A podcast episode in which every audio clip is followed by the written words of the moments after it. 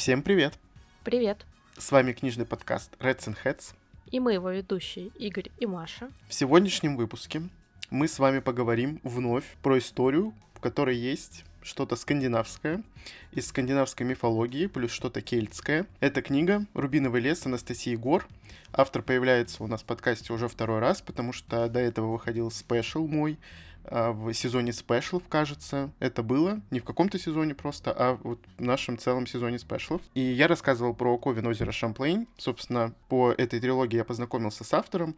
И когда, конечно же, вышла у нее новая книга, я решил, что буду ее читать. И тут еще подключилась Маша, потому что ее очень привлекла тема в целом и обложка.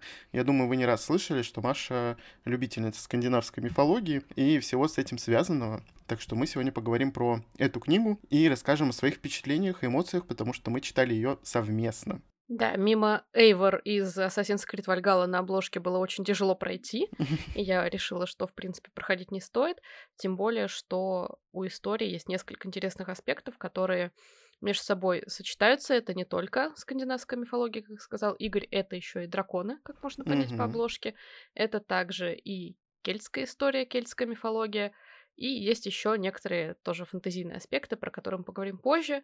А пока хочу немножко рассказать, про что книга, про что эта история. Она про фэнтезийный некий мир, естественно, волшебный, а, в котором бок о бок жили драконы и люди. Бок о бок, конечно, громко сказано, потому что континент людей от острова, где жили драконы, отделяет а, море, в котором вечно буйствуют штормы, которые пересечь не может ни один корабль, и поэтому единственный способ для связи у них это полет на драконе над этим самым штормом, и таким образом велась торговля, таким образом люди прилетали к драконам, таким образом драконы к ним прилетали, и все шло хорошо, пока в один момент, в драконий праздник, не умерли их детеныши. Сразу огромное количество, тысячи детей отравилось а молоком, которое драконы очень любили, и так началась война между людьми и драконами. И их отношения окончательно испортили. И один из драконов, Солярис, решил отомстить и отправился на континент убить человеческое дитя, которое наследует королевский престол, наследует за человеком, который, собственно, эту войну развязал.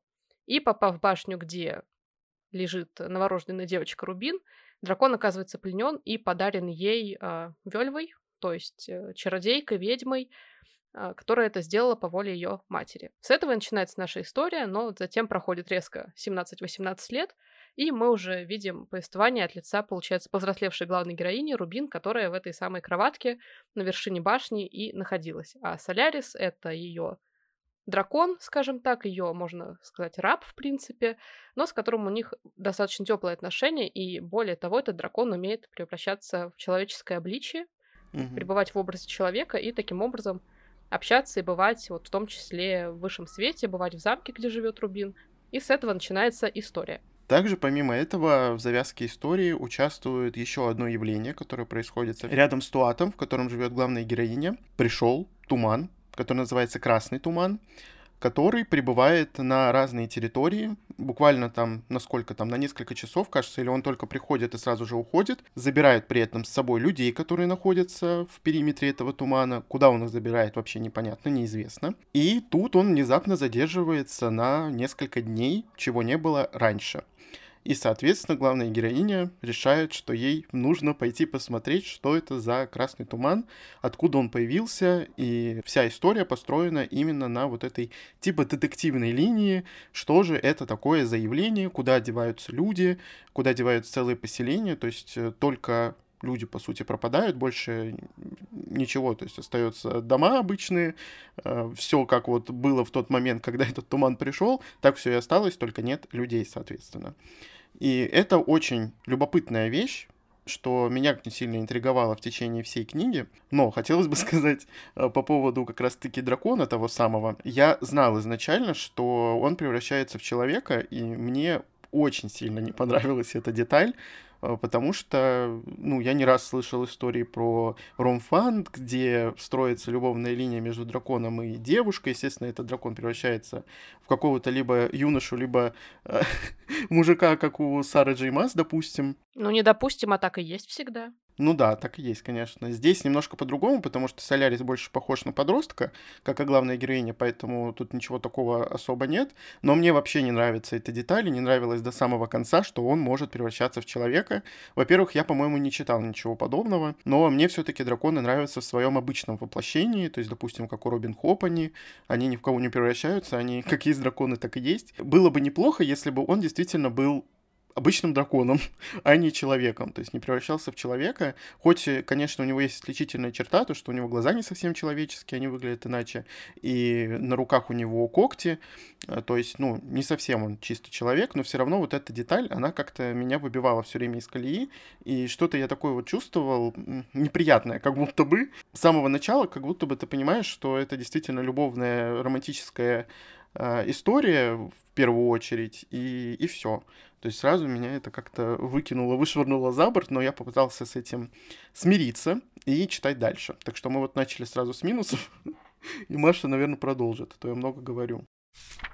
Да, ты немножко нарушил мою вымышленную хронологию того, как строилось бы мое повествование. А, попробую либо подстроиться, либо уведу все-таки к началу, с которого хотела начать я. Начать я хотела традиционно с хорошего, потому что нас не просто так книга заинтересовала, действительно очень большую роль здесь играет, мне кажется, сеттинг, потому что он очень приятный, он очень, а, я бы сказала, в принципе, в чем-то традиционный, но он интересно реализован. Здесь а, каждый туат, так называемые герцогства в этом королевстве общем, названы в честь кельтских героев, как правило, это, насколько я поняла, короли и королевы Древней Ирландии, которые у них есть э, в мифах их mm-hmm. и в их летописях. Это интересно, потому что мне по той же Assassin's Creed Valhalla очень, э, в принципе, нравится эта часть мифологии, и мне особенно нравится Тирнанок как мифический образ рая, как мифический образ какого-нибудь острова Валон, угу. а, где живут фейри. В этой книге это также раскрывается, только там не фейри упомянуты, а сиды, что более а, для северной мифологии как раз канонично по названию, угу. потому что фейри это что-то все-таки нечто английское. А мне очень хотелось посмотреть, как этот мир будет э, показан, рассказан. В нем, в принципе, действительно много есть интересных вещей аспектов, как то, что у всех э, представителей династии, которая принадлежит Рубин Королевской, у всех драгоценные имена, типа, а, все названы в честь драгоценных камней наследники, и к ним все обращаются драгоценный господин или госпожа. Это интересная деталь, мне понравилось, mm-hmm. как это было реализовано. Интересная локация, и в честь которой названа книга «Рубиновый лес». Это, собственно, лес, в котором прошло одно из сражений драконов с людьми, и из-за пролитой там крови лес навеки стал рубиновым, красным, все растения в нем отдают ржавчиной, вода в нем тоже отдает кровью, и он никогда не теряет листву, никогда не меняет цвет листвы, он всегда красный. Это интересно. Uh-huh. А, конечно, задают вопросом, почему связано рубин и рубиновый лес в плане именно по задумке автора, а не, не потому, как там все в книге все развивается, но забавно, что и один и тот же драгоценный камень использован для названий. Угу. Хотя, казалось бы. То есть вот всякие такие вещи, в том числе остров, где живут драконы, из чего этот остров состоит, все это очень реализовано, интересно в плане, когда вы даже смотрите на карту, вам хочется больше узнать о мире, вам хочется больше узнать, почему четверо богов существуют, в которые верят местные жители, вам хочется узнать, почему Драконий остров находится отдельно от континента, вам хочется узнать, действительно ли шторм, который а, разделяет этот остров от континента, такой уж прям опасный, вам хочется узнать больше про каждый туат, особенно когда вы вчитаетесь его название. Меня туат и Дану беспокоил до самого конца книги, я бы сказала даже, наверное, mm-hmm. потому что там как раз все самое интересное. Там якобы находится мифический портал в Терноног, и вот это вот все. То есть автор создала, в принципе, интересный мир. А другое дело, что мы не прям много по ним побродили, но те закоулки самые интересные, куда мы в ходе книги заглянули, мне понравилось. Мне было интересно, в принципе, это читать. По поводу дракона. Я хочу сказать, что мы, возможно, звучим немножко как люди с предубеждениями, но мем про драконов в Ромфанте родился не просто так, я вам скажу, не просто так он живет уже спустя там 10 лет после своего вот появления впервые в интернете. Угу. Это действительно такой распространенный троп, особенно когда дракон реально превращается в молодого человека, которому 3000 лет, и они не ведут себя на 3000 лет, разумеется, а, потому что иначе это было бы, ну, просто неинтересно, мне кажется, читать, когда уже потерявший абсолютно интерес к жизни там в таком возрасте человек уже на опыте, уже просто не желающий вестись на какие-то издевки малолетних них девушек, не желающие вестись на их колкие замечания, на их какой-то там флир с другими мужчинами, ну, как бы это все уже не вызывало бы никакой реакции. Естественно, читателям про такое читать неинтересно. Поэтому нужно, чтобы они вели себя как 18-летние юнцы с повышенным уровнем гормонов каких-то, мне кажется, чтобы вызывать вот эти постоянные качели, которые а, заставляют читателей идти дальше. Mm-hmm. Мне кажется так. И я, в принципе, думаю, что я не ошибаюсь, скорее всего. С одной стороны, я, наверное, не могу сказать, что я прям испытывала такое отторжение, как Игорь. С другой стороны, мне это тоже, как бы, ну, не особо понравилось. Я прекрасно понимала, к чему все идет чем все кончится, и я представляю, чем кончится вторая книга в этом плане. ну, мне просто неинтересно. Я просто угу. понимаю, что самой зая- завязки тут все понятно, и у автора была такая задумка, ну что ж, теперь мы брали книгу, понимая, что, скорее всего, драконы и принцесса там как бы не просто так, ну, понятное дело. А, но да, абсолютно вот неправдоподобно, как э, там люди и драконы себя ведут. Ну, кстати, вот по поводу драконов, э, то, что трехтысячелетние какие-нибудь драконы ведут себя как дети, тут немножко автор как будто бы отошла от вот этого канона, либо сделала не так, как все, типа, то есть драконы могут жить очень много лет, как я понимаю, у них вообще жизнь может быть бесконечная, но в какой-то момент какие-то драконы, они начинают терять интерес к жизни, как раз-таки, вот про который Маша говорит, соответственно, они перестают жить, по сути, они, они начинают каменеть, я не знаю, это спойлер или нет, но это просто интересная деталь, что они начинают каменеть, то есть какой-то дракон может дожить, там, не знаю, до 6 тысяч лет и еще до сих пор испытывать интерес к жизни, к, к миру, к этому, а какой-то дракон, там, допустим, прожив тысячу лет, может вообще потерять интерес, не хотеть жить и превратиться в камень. Вот, это интересная деталь, но понятное дело, что главный герой, если они там останутся до, не знаю, до скольки тысяч лет, явно не потеряет интерес к жизни, Э, это понятное дело, но детали интересные, если честно. По поводу мира, он правда любопытный. Я бы не сказал, что меня очень сильно интересуют другие туаты. Э, ну вот Дану да, это интересный туат, который находится ближе всего к как раз-таки драконам. И когда главная героиня туда попадает, она понимает, что не все так просто, как ей казалось.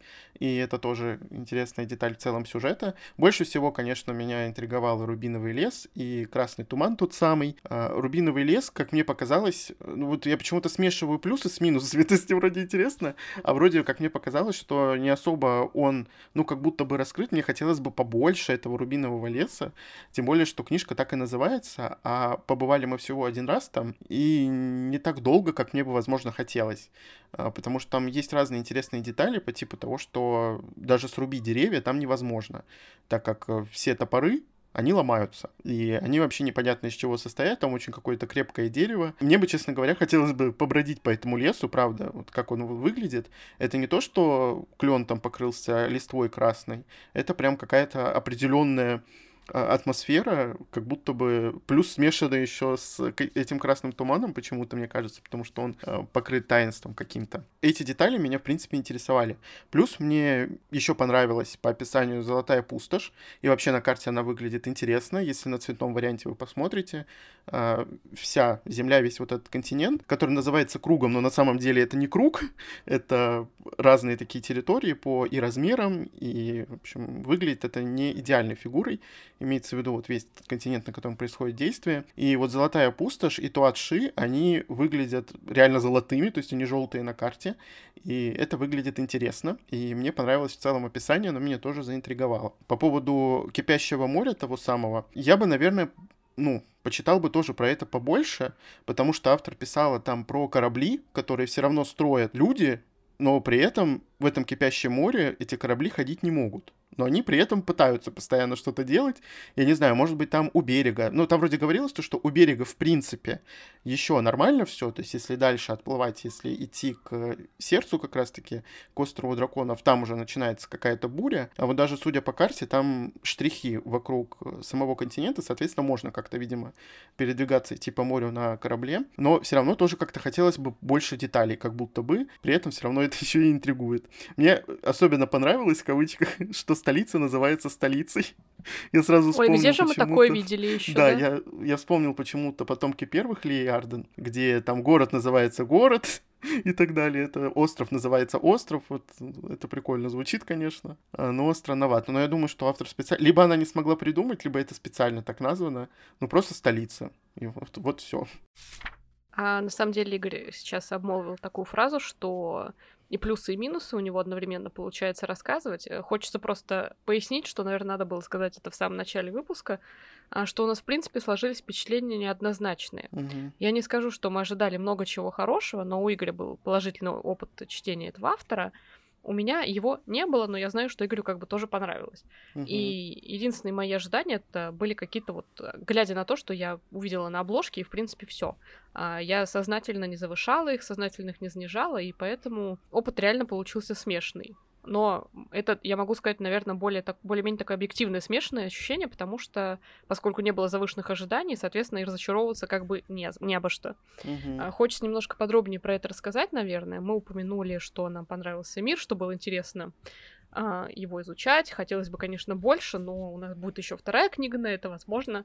Отправимся как раз в какие-нибудь еще уголки круга, где мы с героинями Почему с героинями? Где мы с героиней еще не были, и посмотрим на вот какие-то другие туаты. Мне, например, кажется по названию следующей книги, что это будет, э, скорее всего, самый северный туат, который близок к вечной мерзлоте там где-то у них.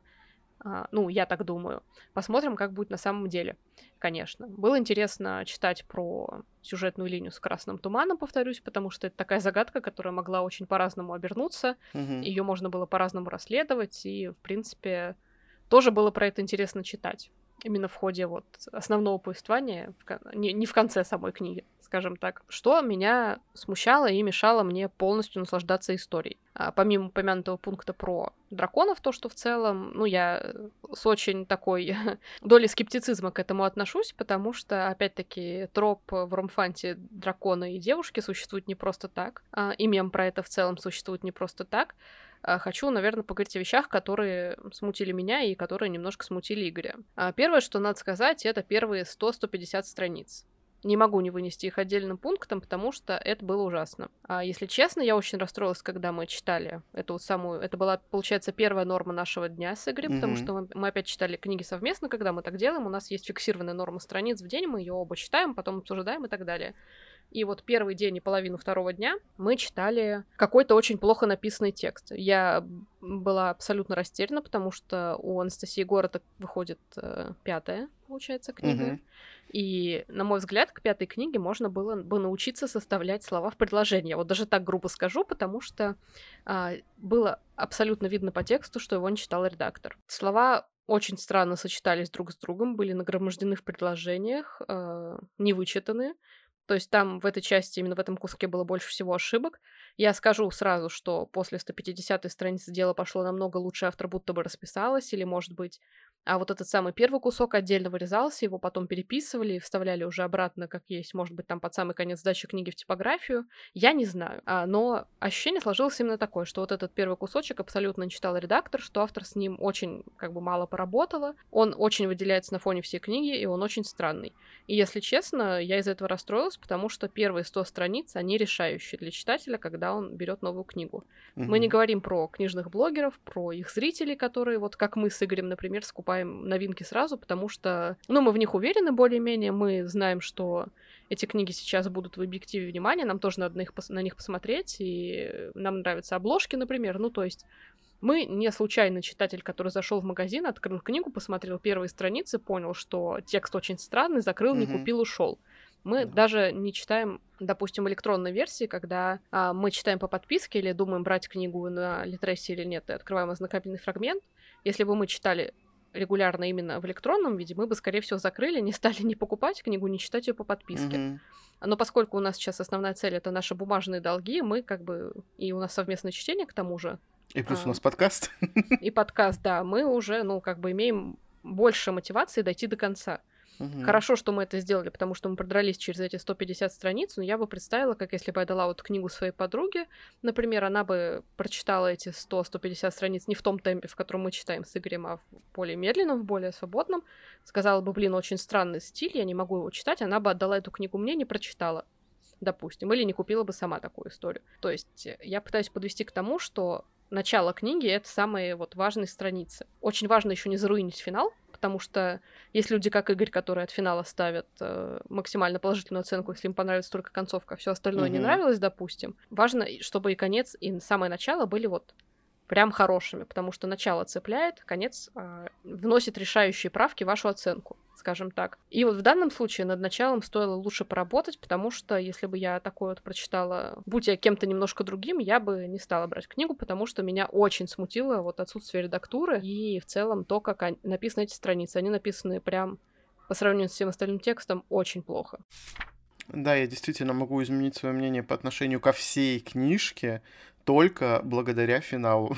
У меня пару раз такое было, а иногда финал мне может испортить полностью впечатление, мне будет все равно на то, что там было до, а я как бы могу поставить плохую оценку или плохо рассказать о книжке. Именно плохо я имею в виду то, что я буду ругаться на нее. Я не совсем согласен с Машей, потому что у меня вся книжка читалась тяжело. После Ковина я как бы все равно буду, наверное, сравнивать, хотя это абсолютно две разные истории. И даже вот дойдя до конца, я понимаю то, что они написаны немножко в разных стилях, если он, конечно, есть. Но у меня было ощущение, что Ковин как будто бы прочитан раз 10 автором, и раз 10 она его, ну, этот текст вылизывала, буду грубо так говорить. А тут как будто бы она все написала, какие-то сцены добавила, и и отправили все это в печать. Потому что у всего текста реально не хватает как будто бы редактуры. Я говорю сейчас не про ошибки какие-то, а про то, что у этого текста нету целостности, к сожалению. Все время на протяжении всех этих пяти дней, пока мы читали книгу, главы, во-первых, там бешеные. То есть главы большие, я к этому привык еще с Ковином, но вот эти вот все нормы были напичканы кучей странных сцен, не связанных как будто бы между собой. То есть вот есть большая глава. У этой главы не одна сцена, их несколько, их много. И между собой они как-то перемешаны, при этом нет отбивок в течение этой главы когда куда сменяется каждая сцена. Потому что мы вот в абзаце одном здесь, а в другом мы уже в другом месте и говорим и думаем вообще о другом. И ты, когда в потоке читаешь книжку, ты даже иногда не можешь понять, ты сейчас в каком моменте находишься.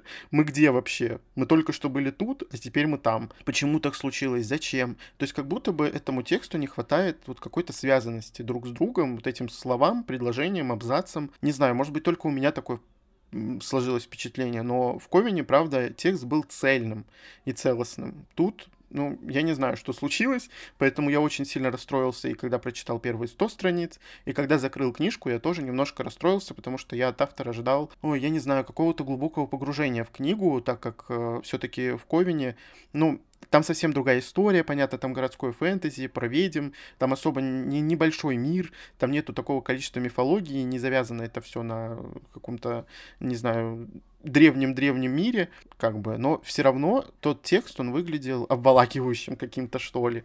А здесь я вообще не чувствовал никакой эмпатии по отношению к нему, вот именно к тому, как это написано. Но это такие вот мои ощущения, то есть до самого конца мне было тяжело читать, причем 100 страниц мне было читать даже легче, чем последние 200. Как бы я не могу сказать, что это книжка на 2. Нет, это что-то смешанное, как Маша сказала, очень смешанное впечатление. И вот в первую очередь, конечно же, из-за текста. Может быть, автор специально как-то это все так писала. Это как бы такой стиль в этой книжке, э, что настолько разрозненные предложения и абзацы, но такое впечатление. Второе, что мешало моему наслаждению от книги, это главная героиня, как ни странно. Рубин принцесса, которая унаследует власть не только над э, Туатом Дейдре, но и над всем вот этим королевством, над кругом, на котором находятся земли ее отца-короля, получается. Mm-hmm. Она показана как э, персонаж, который восхищается своей предшественницей, прародительницей их рода, которая была самой великой королевой, скажем так, в их роду, и она хочет оставить не меньший след в истории. Она думает про своего дракона, про Соляриса, она думает про своего отца, про благо всего народа, но это настолько неинтересный персонаж, и настолько она не, не раскрывается для меня именно в эмоциональном каком-то плане, что на протяжении вот всех 500 страниц книги я чувствовала просто полное отсутствие эмпатии к ней. Не потому, что я хейтер принцесс, не потому, что а, она какой-то вот неподходящий мне по типажу персонаж. Я даже когда мы уже дочитали книгу, я хотела сказать об этом Игорю, но не сказала. Скажу сейчас. У меня появилось ощущение, что она чем-то похожа на Эльвар из книги а, «Тень богов» Джона Гвина, про которую мы рассказывали вот в предыдущий раз. Угу.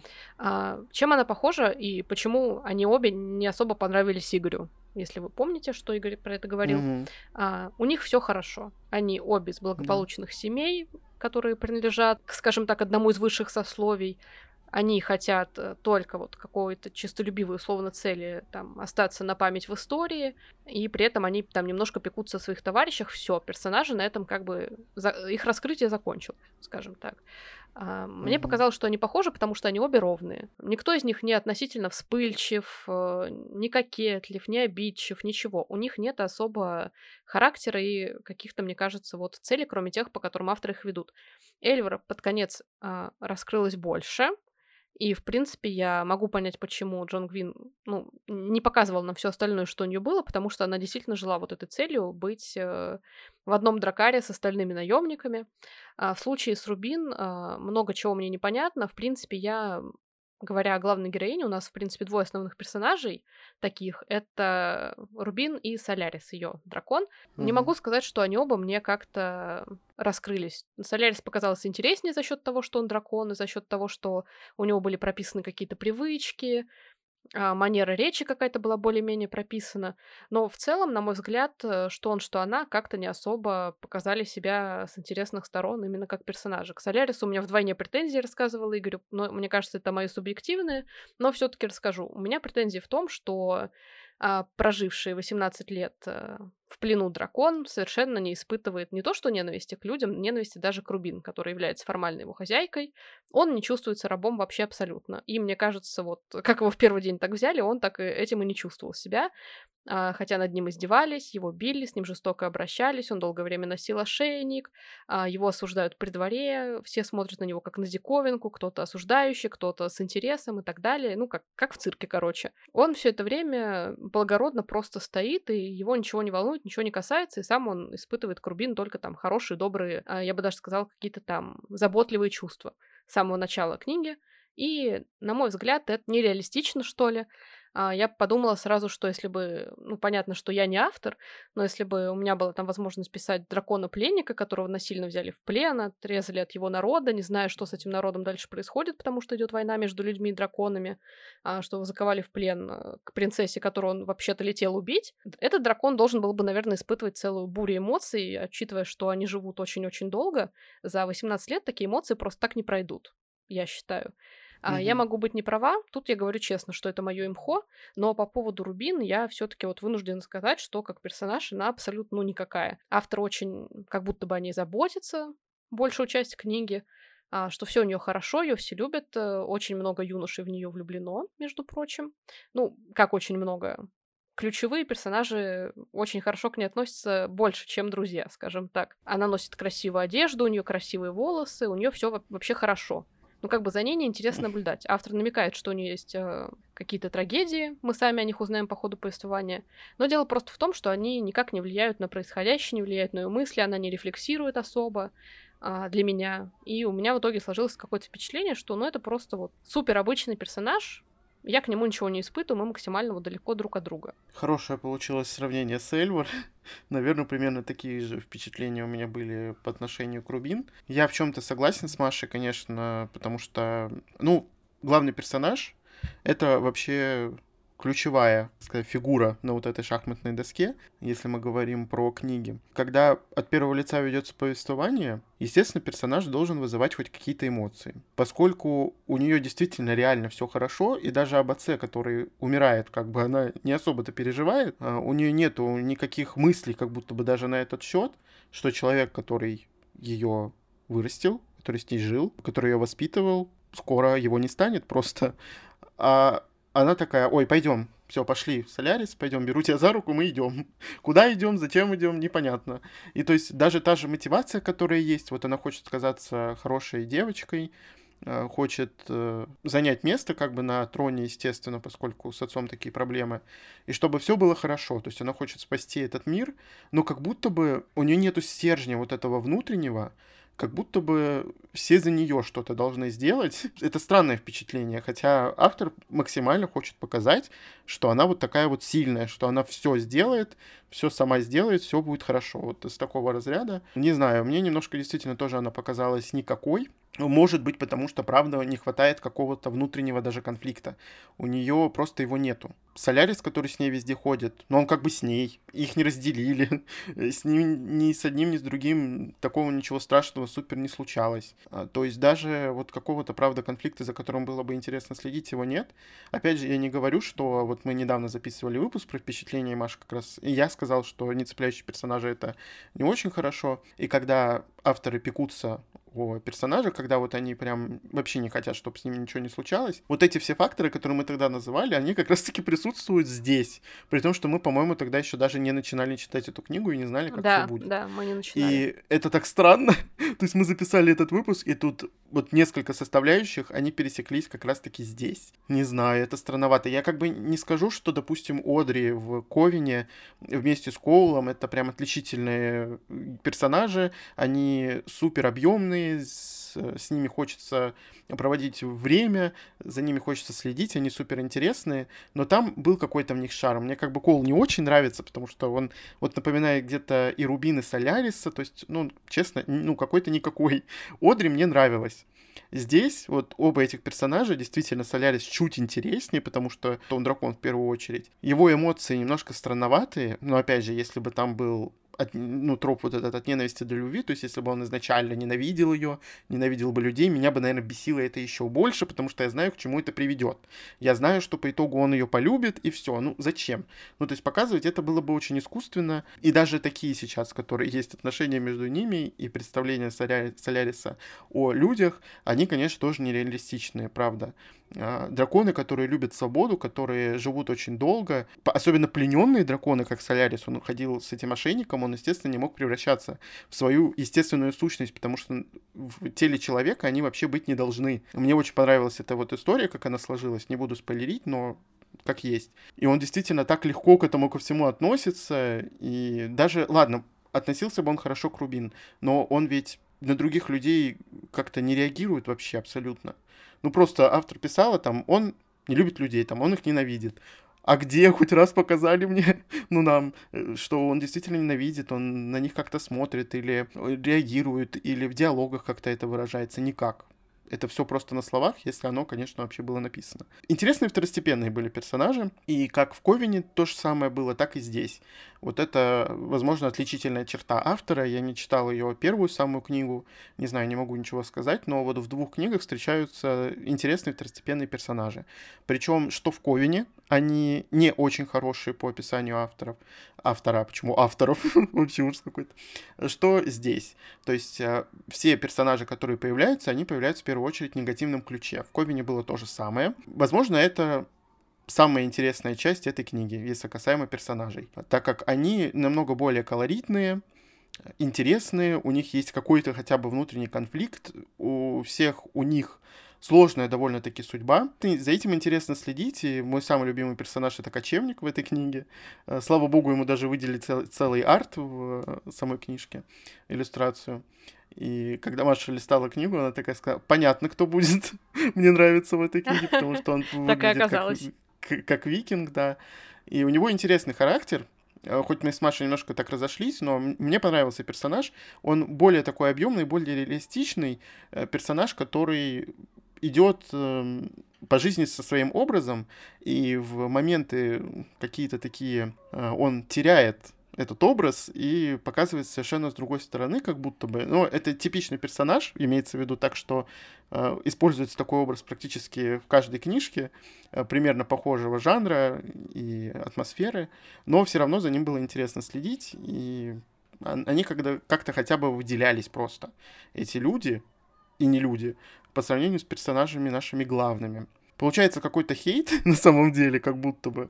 И зачем мы записываем выпуск про книжку, которая нам не понравилась особо-то. А, но тут просто любопытный мир, любопытные второстепенные персонажи, интересный мировой конфликт. Но вот как будто бы реализация, правда, немножко, ну, подкачала, правда. А, это грустно, потому что мне понравилось история прошлого автора. Я верил до самого конца этой книжки, что как-то по-другому все вывернется, развернется, но как будто бы для меня это не получилось. Естественно, мы будем, ну я, по крайней мере, точно буду читать вторую часть и посмотрим, что там будет происходить, но ожиданий у меня точно от нее уже, ну, никаких нет. Да, я, наверное, подведу немножко и свой итог в том числе. Я думаю, что итог Игоря, потому что мне показалось, что мы на этом сошлись. В общем и целом, действительно, мы каким-то негативным сторонам, и то я не могу сказать, что они прям люто негативные, потому что, ну, откровенно бесячим, кроме ста страниц вот этих первых, не было ничего для меня. Ну и в целом вот ощущение именно стиля, слога, которым написана книга. Это самая большая, наверное, претензия, как и то, что главные персонажи оставили абсолютно равнодушными и не вызвали никакой эмпатии, желания за ними следить. Mm-hmm. Это очень важные факторы, потому что они вызывают весь интерес книги. Они должны быть решающими, удерживающими читателя в ходе повествования. И из того, что с ними произошли косяки, не прям, наверное, лютые, но все-таки вот такие косяки, мы не можем однозначно только хвалить. Нам с Игорем, я считаю, понравилась идея, но не особо угу. понравилась реализация. Я могу угу. еще много чего там докидывать по мелочи, что у меня вызвало такое ворчание. Но, наверное, не буду, скажу лишь а, вот такой фразы, которую, мне кажется, я удачно тогда подобрала в наших с Игорем обсуждениях, что это очень похоже на Сару Джей Мас до того, как она поняла, что она продает не волшебные истории, на самом деле, а вот эти любовные парочки бесконечные, mm-hmm. и начала упарываться в романтику и в эротику. Это та самая Сара Джей Мас, которая только-только вот начинает писать, намного еще пишет легче, чем Сара Джей Мас, не так объемно, а, не с таким количеством деталей второстепенных персонажей, но это вот э, ее росток, скажем так, первый. А, это та Сара Джемас, которая придумала волшебный мир, красочный, интересный, придумала интересные титулы, придумала интересные взаимодействия двух раз, придумала какие-то волшебные артефакты, как работает магия, а, придумала интересные аспекты мира, повторюсь.